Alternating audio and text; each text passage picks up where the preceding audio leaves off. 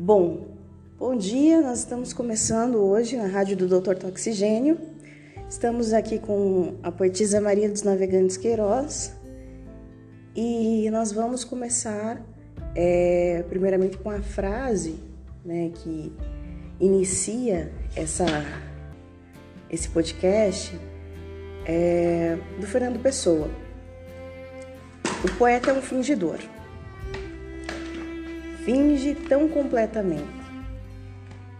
E essa parte da frase ela mostra que as dores muitas vezes sentidas né, por um ser humano, pela vida, acabam que na palavra escrita se transforma em uma outra dor, né? uma, uma dor já que não é mais a original, né? que não tem mais as expressões, os sentimentos da que foi sentido. É uma outro, um outro tipo de dor, é uma nova invenção de uma nova dor quando a palavra é transcrita para o papel.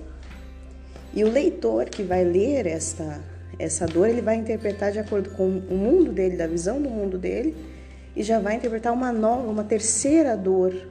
Então acaba que se multiplicam as dores e as formas de enxergar é, esse sentimento. Então nós vamos é, dividir em três perguntas para ficar bem objetivo. A primeira pergunta vai ser a infância e adolescência em Macau, né? Dessa poetisa. A segunda vai ser qual a importância da palavra escrita. E a terceira, ela vai finalizar com um trecho do poema dela, é, Navegantes. Claro que houve né, um, um, uma situação que impulsionou que é esse, esse poema, né, que foi a morte da, da mãe dela. Então, eu gostaria que ela, é, se possível, também dissesse como, é, como foi a superação. Então, vamos começar. É, um bom dia, aqui que está falando é Maria Navegante Queiroz. É, Para se falar da minha adolescência aí onde eu estive, onde eu passei a minha, minha infância, na verdade a infância, né? Minha infância e minha adolescência. É, aí foi na, onde eu nasci, em Guamaré, Rio Grande do Norte, e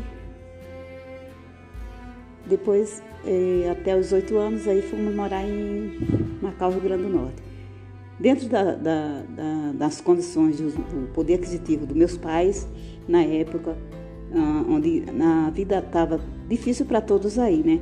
Até que eu, dentro dos meus direitos de, de criança e adolescência, eu tive uma infância e uma adolescência normal. Tive acesso tive o necessário, é, tive acesso à escola.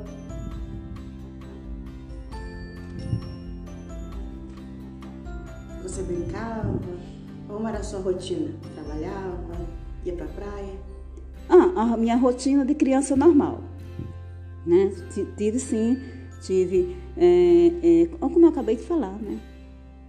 Dentro das minhas é, de, de, de, do, da, no poder aquisitivo dos meus pais, eu tive a minha infância e a minha adolescência normal, tendo tudo isso. A, a importância do livro para mim é, é, é como a, a importância da família, né? É uma árvore genealógica que é a representação gráfica dos antepassados de, um, de uma pessoa e de todos os seres viventes, né? Não precisa ser tudo, né? É, a casa de taipa adormece em Guamaré, de madeira cheia de sombras verdes, estrelas através do crepúsculo na maré, sonhos de pescadores seguros nas paredes, etc.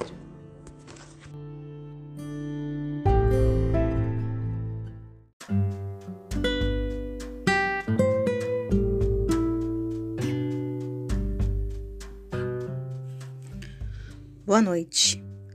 Hoje o episódio irá trazer uma entrevistada especial, Solange Pires, fundadora do Grupo GRAM, Grupo de Apoio à Mulher, que faz atendimentos no estado do Rio de Janeiro,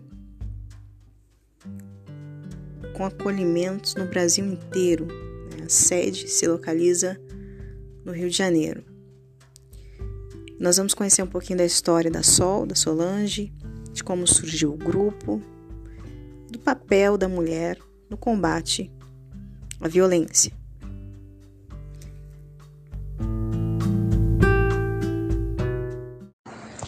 Bom, eu vivia uma relação abusiva e fui buscar a rede de apoio para poder me libertar. Daí eu comecei a encontrar o centro de referência, a defensoria, e aí, através do 180. E aí eu resolvi compartilhar essa informação no Facebook. Criei uma página onde começaram a aparecer vítimas de violência pedindo ajuda.